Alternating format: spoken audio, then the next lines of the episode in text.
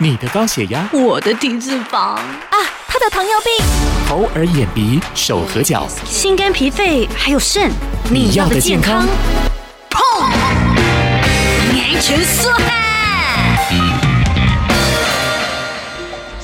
收听这一集《你要的健康》。你这个中秋节过得如何呢？中秋节应景的食物像是月饼、烤肉等哦，大部分呢都是高油、高盐、高蛋白质的食物，很容易呢导致消化不良、肠道胀气不适或者是便秘、腹泻的症状。所以呢，每一年这个中秋节过后哦，肠道不适的求诊的患者呢也会明显的增加很多。这一集的节目当中，特派员婷君就访问到了联合医院仁爱院。区消化内科的王医师来跟大家谈谈这个话题。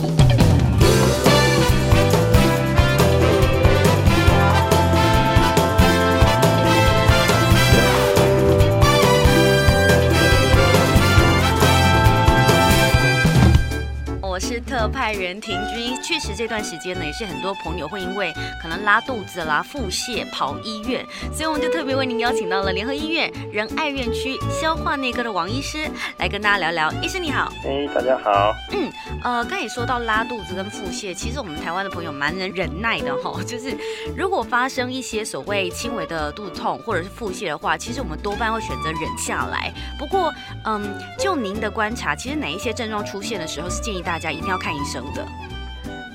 哦，很多朋友哈，他拉肚子可能都不以为意，然后那就觉得说啊，拉一拉自然就会好。对啊，的确，大部分的这个如果一般的肠胃炎的话，可能就是自己拉个一两天，应该慢慢脏东西排掉以后就会慢慢痊愈。然后，嗯，但是如果说你持续那个腹泻时间比较久，啊，呃，两三天以上，哈，甚至有到两周以上的话，或者可能有其他的问题。那就是要来医院找医生做进一步的检查看看，啊，甚至如果说你的大便呢出现有带血丝、哦血水，或者是有一些脓黏液的这些情况的话，都可能是你的肠子里面有其他的问题，那都最好是来医院做呃详细的检查看看。嗯，而且其实我们呃很多朋友都有被教育，都知道说哦这个所谓排便形态的改变呢，它可能是所谓呃大肠癌症的。这个症状之一啦，哦，大肠癌的症状之一。那请教医师，就是那如果是慢性腹泻呢？慢性腹泻它是所谓罹癌的一个前兆的原因吗？嗯，腹泻本身不不容呃不至于说造成癌症的这个机会增加了哈，但是呃要讲的是很多其他的病呃它会用呃腹泻来表现，那这些病可能就是会增加癌症的这个风险。比如说，我们有一些发炎性的肠道疾病，啊，克隆氏症、溃疡性大肠炎这些，啊，它呃，它可以用腹泻来表现，但是它这些病本身，它就会，呃，这些病人他本身生大肠癌的机会就比一般人高。嗯，所以其实应该说，很多的状况会从你上厕所哦的改变，或者是状况去反映你的身体可能出现状况了，对不对？对。那呃，我们还常听到一个名词叫做肠燥症。哦，那这个肠燥症到底又是什么？它是不是因为我们情绪比较焦虑造成的？那它可以治疗或者是治愈的吗？肠躁症哦，它就是说我们的呃，像我们刚刚提到说很多肠呃呃胃呃肠子本身的毛病哈，它会用腹泻来表现。啊，可是肠躁症这个就是说你肠子本身它里面是我们看起来是没有什么问题的，就没有说长肿瘤啊，或者有发炎啊这些的情况，但是你还是会一直跑厕所拉肚子。啊，因为你的这个情绪压力紧张后，造成你的这个自律神经失调。那我们的肠道肠胃蠕动呢，它就是靠自律神经来调调控。那如果说你的自律神经呃失调的话呢，你可能就会肠胃蠕动太快，或甚至是会。有这个肠肠道的这个平滑肌收缩、痉挛的这个情况，那就会肚子痛，然后跑厕所这样。嗯，所以真的要把自己放轻松。对，那这个是可以用一些药物来帮忙调整你的这个情绪，那你相对你呃根本的问题就改善了，那你后面肠道的这些表现也会跟着改善。哦，所以这个部分，即便我是因为情绪焦虑造成所谓呃肠燥的状况，还是有药可以处理的。对，不管是调控情绪的药物，或者是呃让肠胃道全阳肌放松、比较痉挛的这些药物，都是可以呃帮助这个症状改善。哦，了解。那有一些朋友他可能不是那种就是一拉就两个礼拜，所以他真的没有办法，他真的没有去看医生，他可能就是偶尔偶尔偶尔，可是却经常经常腹泻的状况，有没有办法是可以改改善的呢？我想还是要先理清说你经常腹泻的原因是什么，然后因为。呃，这个腹泻原因一箩筐，千奇千百种。那有的人是饮食的这个问题，他比如说你一天。每个礼拜要吃一个三四次麻辣锅，那你这个不拉肚子也很奇怪。对对对，那但是有些人他，比如说他就是有些人喝牛奶他就容易拉肚子，因为东方人很多都有这个乳糖不耐症了。嗯。那呃，就是我们体内就是比较缺少这个分解这个牛奶的这个酵素了哈，所以你没有办法把这个乳糖分解掉，它就会让用拉肚子来表现。那很多人说我没有喝牛奶，但是我每天都喝那个朗配咖啡，那里面也是含有牛奶的，所以他自己跑厕所他都不晓得说是因为这样原因造成的。嗯那还有其他的像呃，你的这个，比如说其他的地方，你的这个消化不良，那你有一些油腻的东西，比如说粽子你很油啊，那你如果说胆道或者是胰道有呃问题，你那些消化酵素没有办法释放到你的肠子里面去，把这些油脂分解掉，那你的油吃进去的这些油都会跟着你的那个粪便一起排出体外，那看起来也是像拉肚子一样的表现。嗯，所以其实常常拉肚子表示你可能对某一些东西是有状况的，但这些东西都可以透过医师帮我们检查出来吗？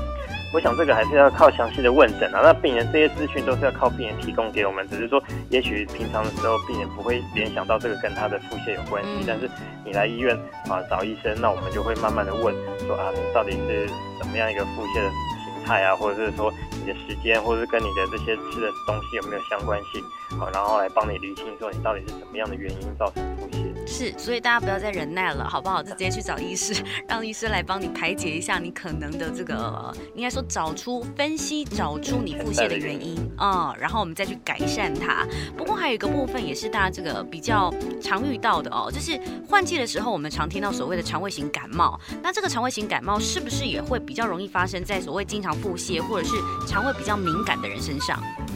其实这个一般在秋冬比较常见，然后我们很多病毒的感染都是在这个季节好发哈。那这个有一些大部分的这个病毒感染都是用